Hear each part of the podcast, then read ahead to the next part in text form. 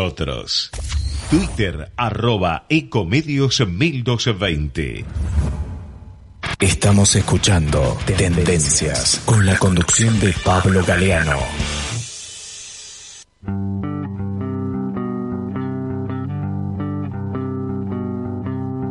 Bueno, seguimos en tendencias. Les cuento algo, no sé si se enteraron, pero hay un escándalo dando vueltas ahí en, en AFIP.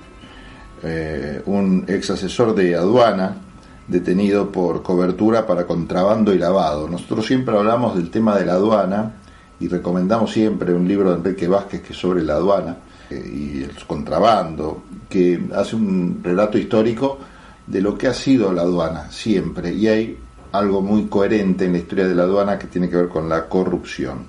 Bueno, la verdad que es muy recomendable este libro, básicamente lo que dice, entre otras cosas, aparte de una enumeración de los casos de corrupción vinculados a esta organización de la administración pública, hablan de una suerte de línea de conducta vinculada con la corrupción, la negligencia. Aduana, corrupción y contrabando se llama el libro, muy recomendable. Bueno, y la noticia indica que fueron detenidos presuntos contrabandistas de celulares de última generación, entre ellos un alto funcionario de la FIP, un ex alto funcionario, que ofrecía cobertura, escuchas, teléfonos encriptados provistos por la AFI y cobros ilegales en criptomonedas. Todo esto forma parte del seguimiento de una causa judicial llevada adelante por el Fuero Penal Económico.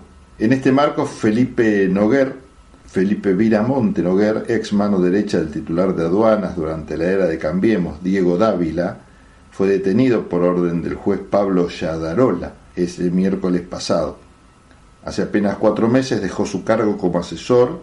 El exfuncionario había logrado atravesar el cambio de mando en el organismo recaudador pese a que lo rodeaban múltiples denuncias acerca de detener o postergar expedientes que conllevaban multas por cifras elevadas relativas a temas de evasión aduanera. Son mis clientes, decía Viramonte Noguer en una de las intervenciones a su teléfono y aludiendo a los vendedores de iPhone.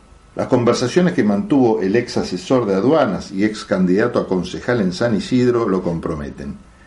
Describió a su interlocutor que los locales de venta de celulares comercializaban casi mil iPhone por mes, que había plata negra en juego y sostuvo que utilizaría los pagos en criptomoneda para realizar una operación de lavado de activos y transferir dólares a cuentas en el extranjero.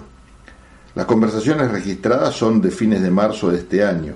Junto a su interlocutor planeaban un viaje a los Estados Unidos para depositar cerca de 20 mil dólares y darle apariencia de legalidad a la operación. Hablaban de una mesa de iPhone ubicada en Puerto Madero que funcionaba de manera similar a una mesa de dinero. A la pregunta de cómo conseguían los teléfonos de esa marca como supuestos importadores, la respuesta de Viramonte Noguer era, nada, no pregunte. De los intercambios, Viramonte Noguer se jactaba que lo llamaban de la Casa Rosada. Aparentemente debía concurrir a una entrevista para el puesto de líder de proyecto en el Consejo Económico Político y Social a cargo de Gustavo Vélez. Lo recomendaban por haber trabajado con Dávila en el pasado. De las escuchas surge que Viramonte Noguer ofrecía servicios de intermediación para armar reuniones y encuentros con personas de organismos ligados a la importación. Puede tener todos los contactos del mundo, pero en aduana con un rumor de que no la pusiste donde la tenés que poner, se te corta todo, indican las transcripciones. Formaba parte de la extensa descripción de porcentajes que recomendaba para efectivizar sobornos en la aduana y poder concretar operaciones. El ex asesor de Dávila hace explícita mención a Manuel Ángel Olivas en el centro de las sospechas por la venta de iPhone de manera irregular. El tipo contrabandeando iPhone se dio cuenta que la gente le empezaba a pagar con Bitcoin o cripto, describe parte del negocio de su supuesto cliente. En el fondo buscaban obtener la representación de Apple y así poder importar de manera legal. En la causa se enlistan todo tipo de comunicaciones entre los participantes.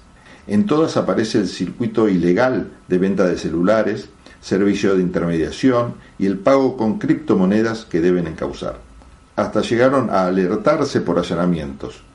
Decían haber arreglado con delitos federales y con la AFI. Viramonte Noguer aseguró que podía conseguir una reunión con el secretario de Comercio para tratativas para su cliente.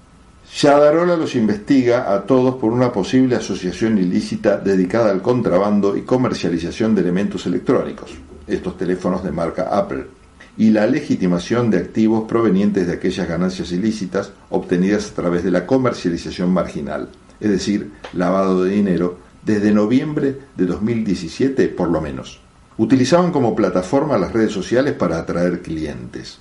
Cabe destacar la actuación de funcionarios aduaneros, integrantes de la mentada organización criminal, quienes se encargarían de facilitar su red de contactos ilícitos a fin de vulnerar los controles de la Autoridad Aduanera Nacional y garantizar el ingreso a territorio aduanero argentino de aquellos aparatos por vías ilícitas. Así lo indica Yadarola en el expediente. La parte blanca de iPhone, dice el ex asesor de AFIP, respecto a la apariencia legal que querían obtener con la representación oficial de la marca de la manzanita. Los allanamientos simultáneos ordenados por el juzgado penal se llevaron a cabo el lunes pasado. Los resultados fueron sorprendentes. En uno solo de los locales había más de 30 mil dólares, 92 mil pesos, 29 fundas iPhone, 40 vidrios templados, 8 cargadores, 13 teléfonos en caja cerrada, dos máquinas de contar billetes, entre otros bienes. Viramonte Noguer era uno de los usuarios de teléfonos encriptados por la AFI, así lo reveló en su momento la interventora actual de la AFI, Cristina Camaño, quien proveyó un listado de quienes tenían asignados los aparatos y cuáles habían sido devueltos. Lo tenían también su jefe Dávila, su secretaria y otro asesor más. El exfuncionario había entrado en 2018 a aduanas sin ninguna experiencia previa, a excepción de haber litigado contra la FIP en cuestiones aduaneras, y logró en poco tiempo acumular poder e influencia, pero ahora del otro lado del mostrador. En su momento Dávila había ordenado una comisión investigadora para analizar qué había pasado con los expedientes por multa sin cobrar que quedaban empantanados. No se sabe de su resultado. La causa se originó en diciembre de 2020, justo cuando Viramonte dejó su cargo, e impacta en los revendedores conocidos como iPhone Belgrano y iPhone Palermo, todos los señalados como integrantes de la organización permanecen detenidos a las órdenes del juzgado penal económico. Se dice que la causa podría tener próximamente un arrepentido. Un caso más que muestra esto que decíamos al comienzo de la corrupción como algo constante en la aduana, un tema a revisar, poner un ojo en la aduana y no distraerse con estos casitos. ¿eh? Esto es algo. Eh, estamos hablando cuando hablamos de corrupción en la aduana, estamos hablando de cosas muy, muy grandes, no unos 4 o 5 iPhone pedorros para llevarse puesto a un macrista, lo cual está bien, tiene que ir en canas, y son macanas y se acabó. Pero la aduana va mucho más allá de todo esto que estamos diciendo. Hablamos de contenedores, hablamos de miles de millones de dólares que pierde el Estado argentino, que con esa guita podremos hacer la reconstrucción de la Argentina directamente. A ese nivel estamos hablando. Seguimos en tendencias. Desde Buenos Aires, transmite LRI 224, AM 1220, Ecomedios.